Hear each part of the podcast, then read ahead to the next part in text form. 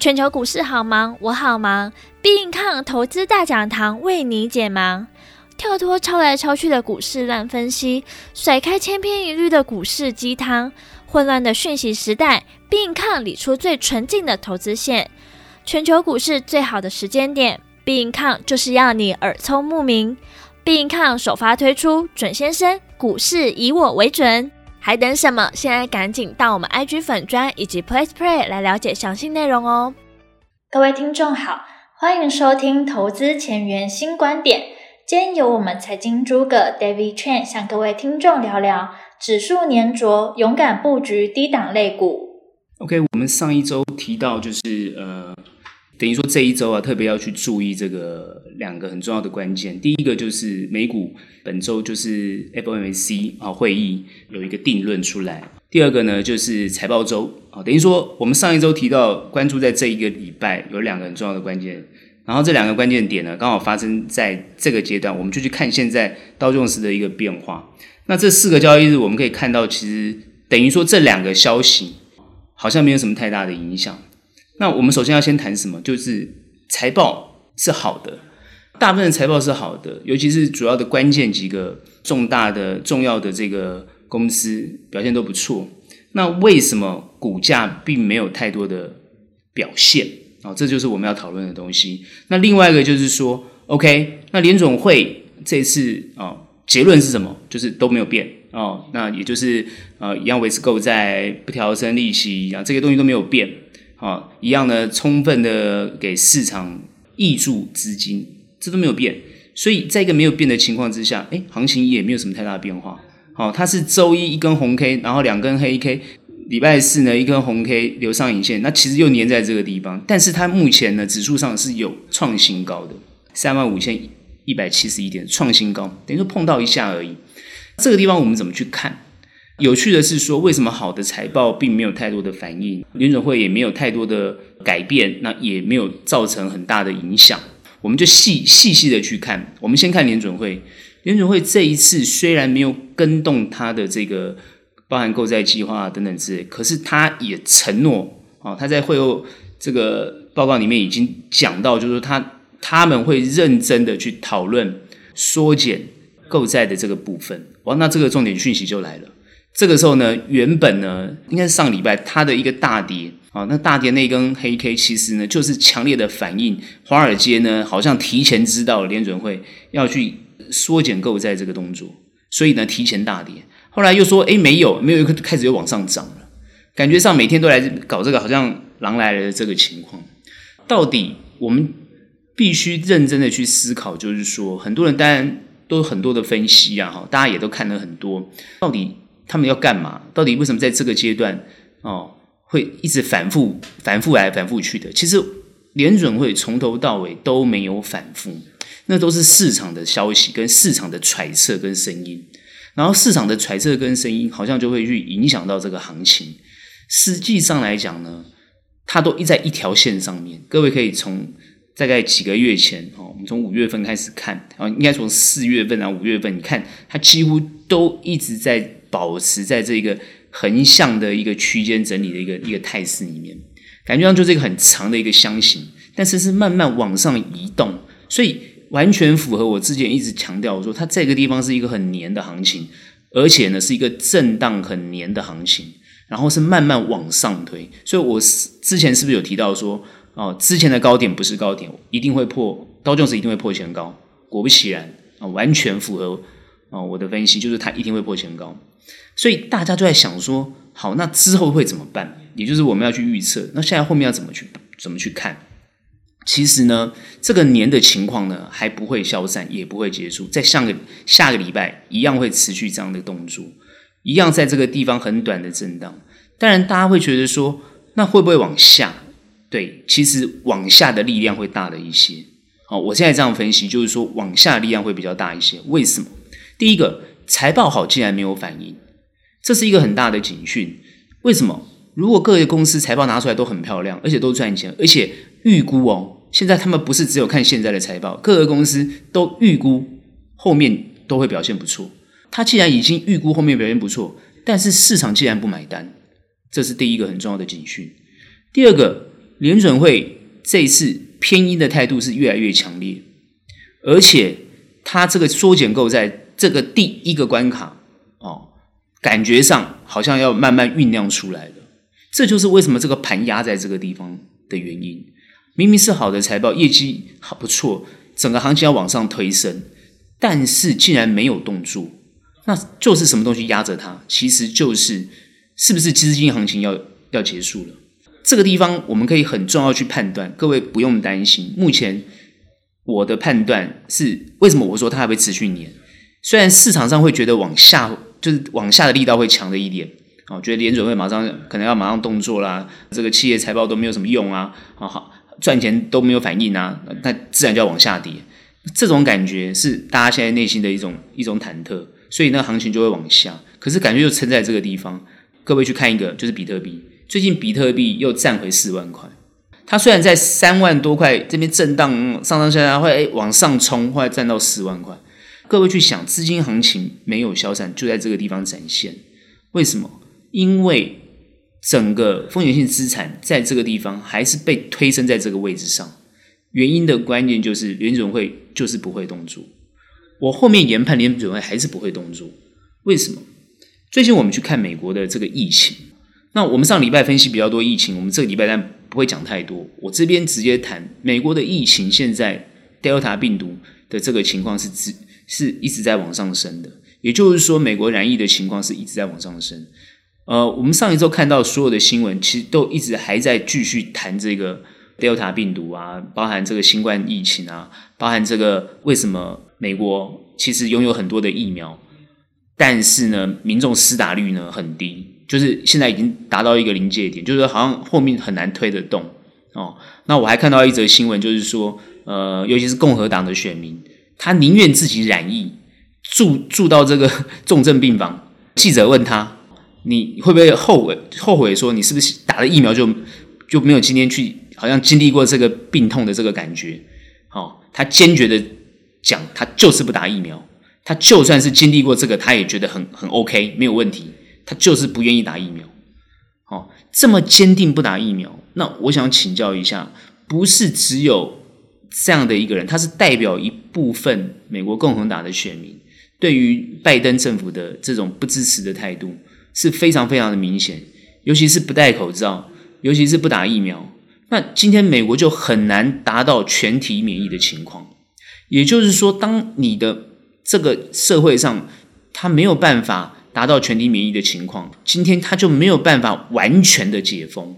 哦，因为美国不像英国这个样子。哦，美国不像英国，英国呢敢这样做，那当然是因为强生的关系。还有最大的是英国民众，哦。基本上来讲呢，是没有办法接受封城的，而且因为啊，我看最最近看法国也是这样，竟然有十万人上街头，就是他们认为呃政府强迫他们打疫苗是不合法，也是不正确的，基本上是违宪的。他们有自由选择打不打疫苗。现在欧欧洲几乎是这样的氛围，所以我认为这个疫情目前看起来哦不会不会这么快的结束。也就是说，当疫情不会这么快结束之后，我们这边很自然的研判，联准会不可能在这个地方做减少购债或升息的动作，不可能。虽然很多声音一直跑出来，你要减少购债啊，看我们经济数据很好啊，啊，各个公司都赚钱啊，哦，这个失业率又低呀，各方面状况都很好啊，哦，逼着联准会，然后现在通膨啊，对不对？因为经济数据太好了，所以通货膨胀啊，房价一直涨啊，对不对？现在就是一直要逼联准会哦做这个减少购债或者是升息的动作。目前看起来疫情又就没有办法哦，因为联准会一定拿疫情来讲。第一个，他预估疫情全球的，他现在不是看美国疫情，他是看全球疫情哦。尤其是现在印尼的情况非常严重，尤其是 Delta 病毒的肆虐。现在又冬奥哦，日本呢感觉上呃这个疫情也有扩散，然后韩国疫情也有扩散，所以。目前看起来，全球这个疫情其实有了疫苗之后，而且呢，最重要是已经有了解药哦。现在目前看起来是有解药，针对轻症有解药的情况之下，目前看起来其实是有办法解决这个病毒，但是感觉呢，变得是大家比较消极哦。很多国家不像台湾，台湾其实还蛮积极，其实很多国家是比较消极。那你你去想嘛，如果当变成这种情况的话，那国境的解封，我觉得又没有办法，就很困难哦。所以现在英国是不管三七 A C，我就跟你拼了就对了。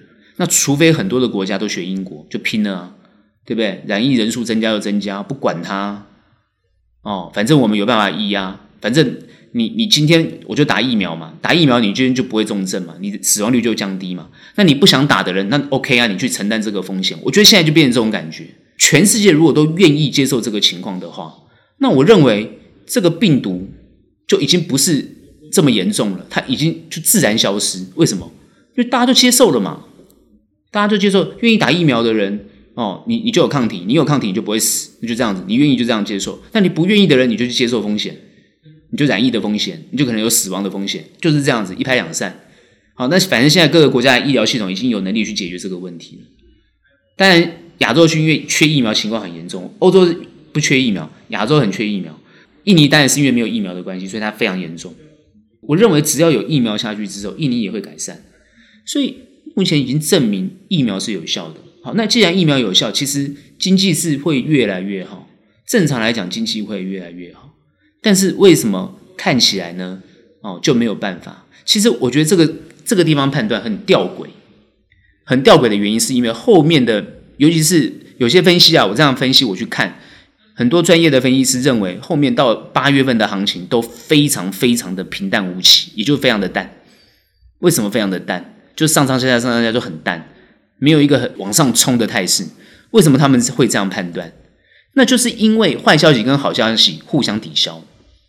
坏消息就是疫情不会结束，永远在那个地方。那好消息是你财报再好，经济慢慢复苏，然后呢就抵消。那坏消息就是通膨永远会存在。所以不是说永远，原本是暂时性的，可是它又要拖长了。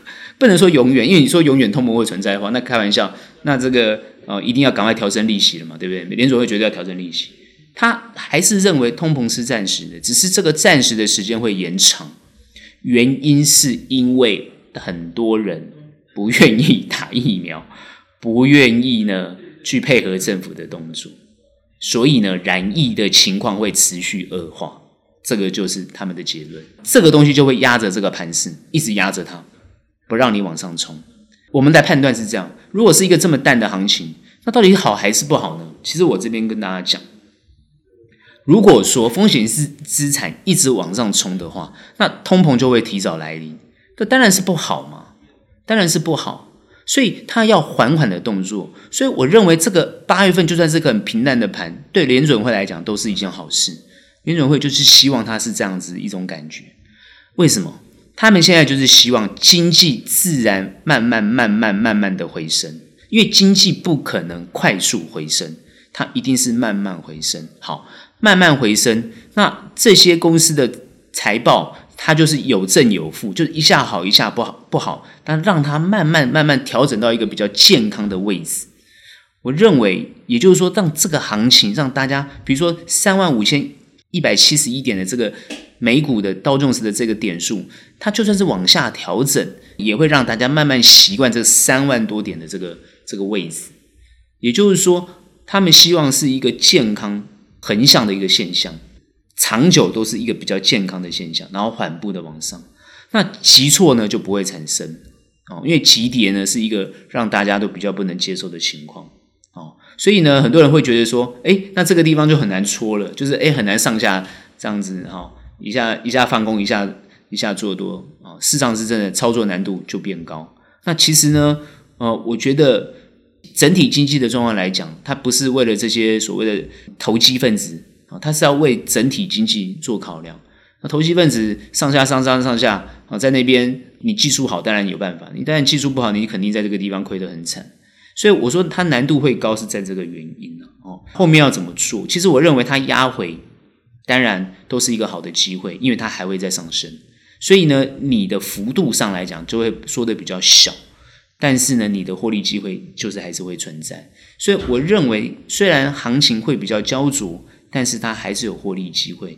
好的公司、好的股票有下跌的机会，你都可以去接它，它会上涨。可是记得，它上涨的时候你一定要卖，绝对不要等。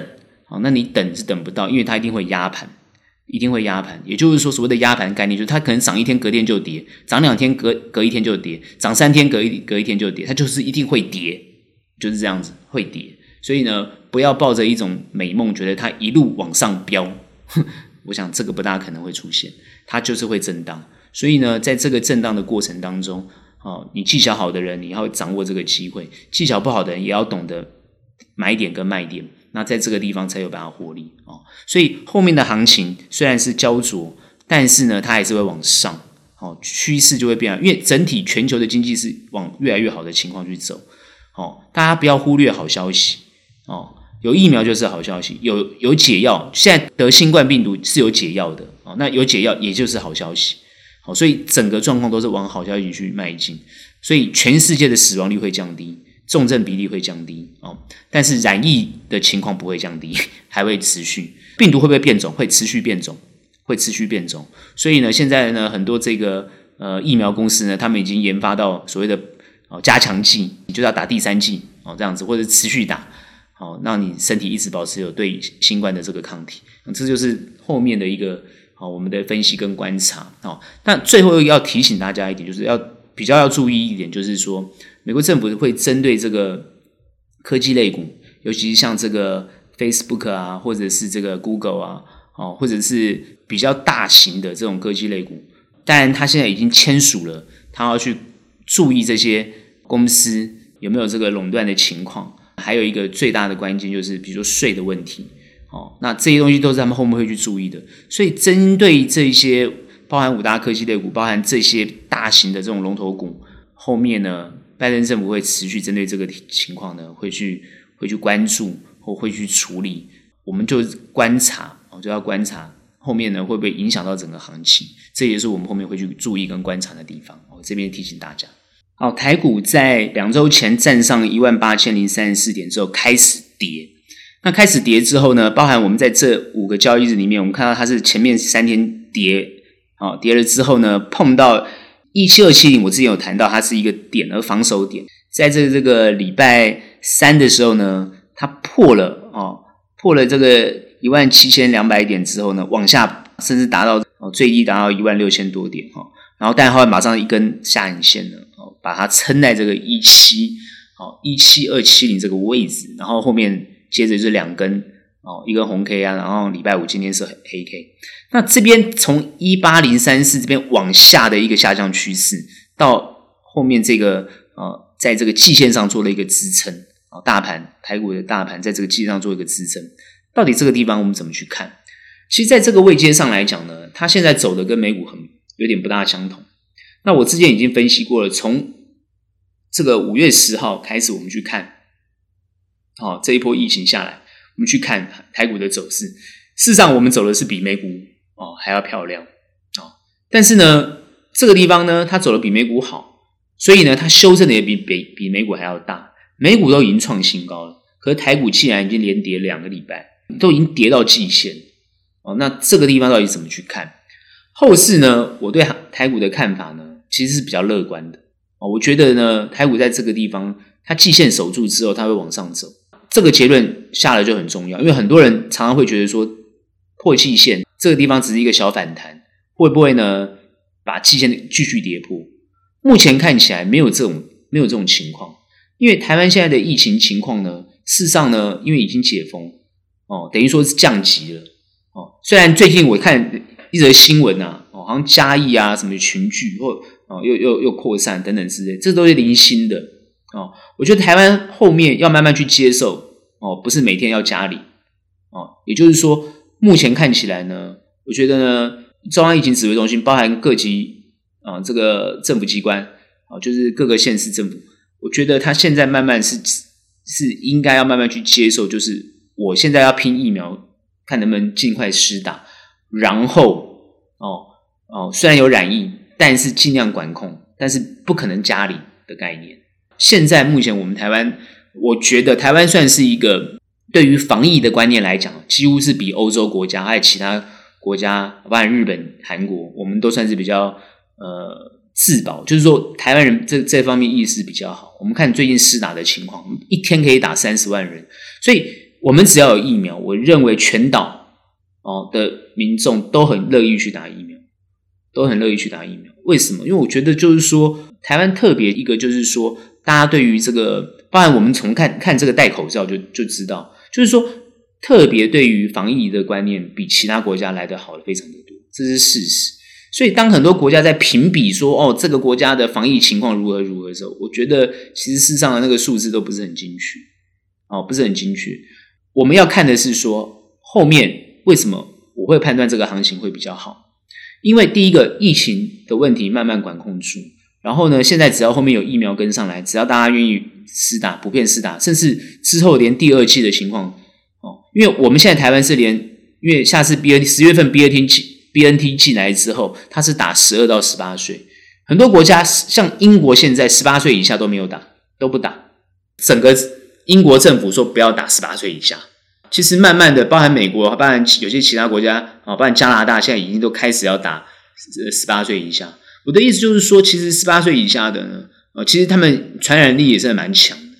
虽然他们的这个死亡率跟重症率很低，而且复原力也比一般的老年人强很高很多，但是基本上防护还是很重要。所以这一波如果连十十月份连十八到十二岁都打的话，因为马上要开学。他们都打的话，那台湾基本上来讲，我觉得呃，达到八十趴的这个第一季八十趴的这个情况呢，几乎没有什么太大问题。所以实际上来讲，台湾的疫情管控能力就非常的强。虽然我觉得国庆还不会这么快开放，但是我觉得最少解封要让经济恢复的这个动作是非常重要的。所以目前看起来，我说这个行情虽然我们有修正，但这个修正是非常健康的修正。这个地方修正就是让大家去捡便宜的事情，所以最近很多朋友问我说：“那到底现在航运怎样？啊，到底呢哪些公司能不能买？”我觉得这些东西我待会再讨论。我先讲趋势怎么去看。这个地方碰到季线之后，它就是要往上走。就算是它往下修正，它还是要往上走。哦，我们之前讨论到就是说，这个台股的高点是不是高点？我说台股高点不是高点。哦，它到了一万八千零三十四点。这个点还就不是高点，继续还往上冲，所以目前看起来好像跟美股有一点点脱钩，可是它慢慢又要回到美股的这种这种美股的这个位阶上，感觉慢慢要回到美股位阶上。我觉得在这个位阶上的修正其实很好，好，这一段修正啊，两周的修正是非常好，本来就应该要修正，修正就是让大家进去买的机会。那好的公司不寂寞。那最近各位可以看到，尤其是像今天大家看到联电涨非常多，联电等于是突破了横向整理的这一根，但今天留了很长的上影线。但是它证明是一件事情，就是好的公司不寂寞啊。你只要公司好，你业绩不错，你基本上就算修正，它都有机会再涨回去。哦，因为联电算是这一波比较牛的股票嘛。我们就看航海，航海这一波修正很多，后来呢，昨天涨停板，今天马上又做又做修正。航海到底能不能买？其实不要再问什么能不能买，你喜欢的公司你就去买。你只是问说能不能赚，你应该问能不能赚，对不对？我告诉各位，震荡难免，一定要震荡哦。因为一个被追逐的股票，追逐过之后，当大家对它没有兴趣之后，它就开始震荡，一下涨一下跌的，你的心脏要够强。所以我会奉劝大家，就是说，其实一个你会问的股票，你连碰都不要碰。你为什么会问他？就你不认识他吗？哦，还有一种情况是你为什么会问他？就是呢，你想要看看大家怎么看。好，这些专家的看法，我认为专家也不一定是，哦，他讲的对或不对，也不一定说的准啊。哦，最近各位可以看很多市场上专家，不是每天你们大家很喜欢问航运股吗？所以他们就跟你讲啊，哦，可买可不买。那你觉得大家都讲对了吗？当然，有些人讲对，有些人讲的不对。哦，那有些人讲对，有些人讲的不对，那你要听谁的？对不对？那他现在讲对了，未来就讲的对吗？也不一定啊。所以我觉得不是要问，你喜欢你就买，问也没有意义啊。那要看什么？就是说后面到底会不会赚？我认为它跌到一个比较低的位置，你当然就有赚的机会。也就是说，它跌到一个它不合理的价位，你就有赚的机会，你当然就可以买。那它涨到一个不合理的。一个价位你不卖它，它就有机会往下跌，你就会没赚到。所以你会问我说：“那什么叫合理的价位？哦，怎么样才叫合理的价位？”这个我就不用大家分析了，因为太多人分析，太多人讲了，对不对？自己去看一看就好了。你就知道它的价位合不合理，到底在哪个 range，哪个哪个哪个位置。当然有些人估啊，有些人估什么一百以下啊哦，有些人还估到八十啊，然后有些人呢估到什么一百亿啊什么啊。那那你说哎，三家公司不一样啊啊，三家公司也都差不多这这这价钱，但万海比较贵一点，所以大家就一直在那个地方吵来吵去呀、啊，好像不买你对不起世界。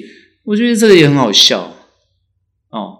那你如果觉得不买对不起世界，那你就买它嘛，就这么简单呐、那我们怎么看？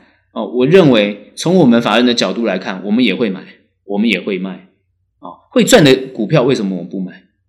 哦，那不会赚或它已经不合理，我们为什么不卖？所以我们一样有买有卖，只是在这个位阶上，我不会跟你讲说哦，什么时候赶快去买它，什么时候赶快去买，不需要跟你讲，你自己去判断就好了。我只是说每个地方的操作点位，你自己要判断清楚啊。那后面行情它就是会往上，只是它还是会震荡的往上，它不会一路飙，因为它不这个压盘的情况还会持续啊。目前台股、美国、全世界的股票，尤其是风险性资产，它被压抑的情况还会持续，一定会持续。也就是说，涨可能两天、一天两天，它又要跌了。哦，所以你永远要记得，它涨上去就要跌，涨上去就要跌，甚至于你今天买它，明天开始跌，那你当然会怕，对不对？好像很多朋友一买了就开始跌，就开始怕了。那你今天要去看，你买它开始跌，它是在什么位阶？我上个礼拜已经讲到位阶的重要性。如果你买的比较高的位阶，它开始跌，那个叫正常的修正。那你不是说哦，涨得太多，所以它开始起跌了？各位，涨得太多，它开始起跌了。那就是这家公司是不是发生什么重大的问题？亏钱吗？还是要下市？还是怎么样？发生重大问题？还是市场的问题？市场没有问题。我现在告诉你，市场它没有问题。联准会没有要升息，市场资金还是非常的充沛。比特币又涨上去了，所以市场资金非常充沛的情况之下，我想要反问大家：它有任何跌的理由？跌下去就有钱马上去撑它。你最近看航运是不是这样子？哦可以从跌停板马上要变涨停板，从涨停板马上要变得快跌停板。你看它是不是就是这样子？全部都是资金在里面上上下下，完全没有什么基本面可以好好讨论，没什么好讨论的。那台湾现在很多股票就是这样，明明就是赚钱的公司，它就开始跌给你看。那你觉得嘞？好，一个好的公司它跌给你看，那不就是你最好的机会吗？那一个不好的公司它涨给你看，又搞得你心很痒。又又想要去追它，然后你又开始套在上面，那这个永远是一个投资的障碍嘛。所以你要改变一下你的操作逻辑跟习惯，好好去发掘好的公司，跌下去就是你很好的机会。资金行情还是没有消散，我们的判断是还没有短时间还是不会消散。但这个地方我为什么刚刚提到，就是说我们开始会注意哦，包含美国科技类股，呃。这个政府会不会开始对他们，不管是收税，或者是不管是要分拆他们，或者要做什么样的动作，这都有可能会影响到台股，这有可能。所以这个风险我们会把它评估进去。后面联准会会不会缩减购债，这个风险我们会评估进去，一定要评估进去。所以当你把这个风险评估进去之后，你就会发觉你的股票不会一路往上冲，绝对不会，它就是涨涨跌跌。但你会问我说，有些股票就真的很强，一直往上冲。那这种股票很有可能就不是很理性的去分析它，因为它里面很有可能就是有主力啊，有其他的作手在里面操作它。你能搭上车，当然也很恭喜你，只是你不晓得你是不是被卖的那一个人而已。哦，他什么时候卖你不知道，所以那个那种股票我不讨论。我们讨论一个合理的状况，就是说这个地方它还是一样会持续震荡。那既然震荡，就要跟技术有关系，操作。跟专注力就必须必须存在，所以这个地方你说你要安安心心的抱一档股票抱到这个天荒地老，我倒是觉得说，除非你的位阶够低，而且它公司够好，也就是它被低估的很严重。因为现在很多公司都没有被低估很严重，很有很多公司都已经涨到一个合理价格了。哦，比如说现在目前我们看到台湾的科技类股，好的就是有赚钱的公司，几乎都本益比都二十倍，我看几乎都差不多二十倍。如果我们跟中国大陆比啊，或是跟美国比，当然二十倍都算低啊。可是台股，全世界去评估台股的状况，我们大概它它都本益比不会给太高，因为美国跟中国大陆的那个这个，因为美国当然有华尔街嘛，那中国当然是有政府嘛，所以啊，包含他们人民的炒股的那种习性，所以他们有时候本本益比都给的非常高，台股当然没有这种机会。但如果有这种机会的股票，当然的风险性也相对比较大，你就要特别注意。所以我刚刚讲过，就是你可以去找一些比较好的公司，但你现在二十倍，我觉得它有没有办法再往上多一点点？我觉得当然是有机会哦，甚至可能到二十五到三十倍。但如果超过那，我就觉得有点 over。所以有些好的公司，你本一比给高一点，我觉得它是有机会的。所以这个地方呢，它就是有一个跌到一个好的。但你说，你说啊，我要等它跌到十趴。那又碰到同样的问题，我上周已经分析过了，这周我就不再讲了。想要得到甜蜜点，那你今天要一个大幅修正。那今天有没有大幅修正的理由跟机会？没有，它没有大幅修正的理由。我讲的是国际整个氛围或者整个市场的氛围，没有大幅修正的机会。你现在你去看美股都在创新高，哦，纳斯达什么科技类股都在创新高，所以没有一个大跌的机会。目前没有大跌的机会的情况之下，你得不到一个更便宜的价格，那你只能得到一个合理的价格，那你就进场去买，你就有获利的机会。所以这个地方是不是还是做股票的时机？我认为是，现在时机还是非常的好，有好的机会一定要进场。但是你不用满手股票，你只要找到好的公司，有机会你切进去就可以了。因为满手股票，你的部位如果放太大，我觉得呢，对你来讲风险还是比较大。所以我刚刚讲到，我们会持续关注后面。呃，会造成这个股市或风险性资产比较有大、比较大影响的这种重要的这个关键讯息。目前疫情已经我们几乎不考量了，已经没有什么好考虑的，因为疫情已经不影响行情。我觉得，虽然很多人说疫情会影响行情，哦，有可能再继续影响行情，但我认为这个已经不足以去判断这个行情。如果短时间疫情影响行情，后面一定会反弹，而且会很快就弹上去，所以它是不会影响行情。我们主要会是看的还是联准会的动作。主要还是看这个哦，各个经济有没有慢慢缓步的往上成长，哦，恢复到比较好的位阶。那台湾的股市，我觉得会走得比较好，会比国际盘走得比较好。所以最近的修正，我觉得很健康，刚好是一个很好的机会切点。我这边赶快提醒大家，有好的公司，各位赶快切进去买哦。那不要跟他客气哦，也是一个获利的很好时机。呃，台湾股市最近我看新闻也没有什么太多可以去讨论的啊，那主要都还是还是在疫苗上面哦。我觉得现在的疫苗情况，当然很快的这个呃高端疫苗好像已经也要开放打，所以我看目前台湾这个施打率的情况，目前已经七百多万，然后七百七十万人已经施打过第一剂疫苗，呃，很快我看一千万啊，就是再增加三百万半人打疫苗的情况，我看很快就会达到了。那呃，只会越来越好，不会越来越差，所以没有什么看坏它的理由。我觉得对行情来讲，没有什么看坏它的理由，所以这个地方可以，大家可以安心的买股票。哦，那至于买什么股票，当然也要看好。哦，如果涨太多的，你去买它都有下下调的风险；没有涨很多的，那你就好好去切进切入它，它还是有很很很好的机会。哦，那这个地方呢，就是提醒大家哦，呃，风险要注意没有错，但是呢，不用太担心。好的公司可以切入，应该是可以放心的去买它。个股我们不讨论了，那族群我们就不讨论。这个地方呢，我们只针对行情去来做研判。哦，那各位特别注意量。那因为今天的量呢还有五千三百多亿，也就是说量一直持续维持在高的位阶上。哦，人气还未散，人气未散的情况之下都有行情，好吧？那这个地方我们就分析到这边。今天的节目就到这边结束，大家赶紧到我们 IG 粉专，或是直接到我们 Press Play 来了解 Being Come 首发推出的准先生股市以我为准，来了解详细的内容哦。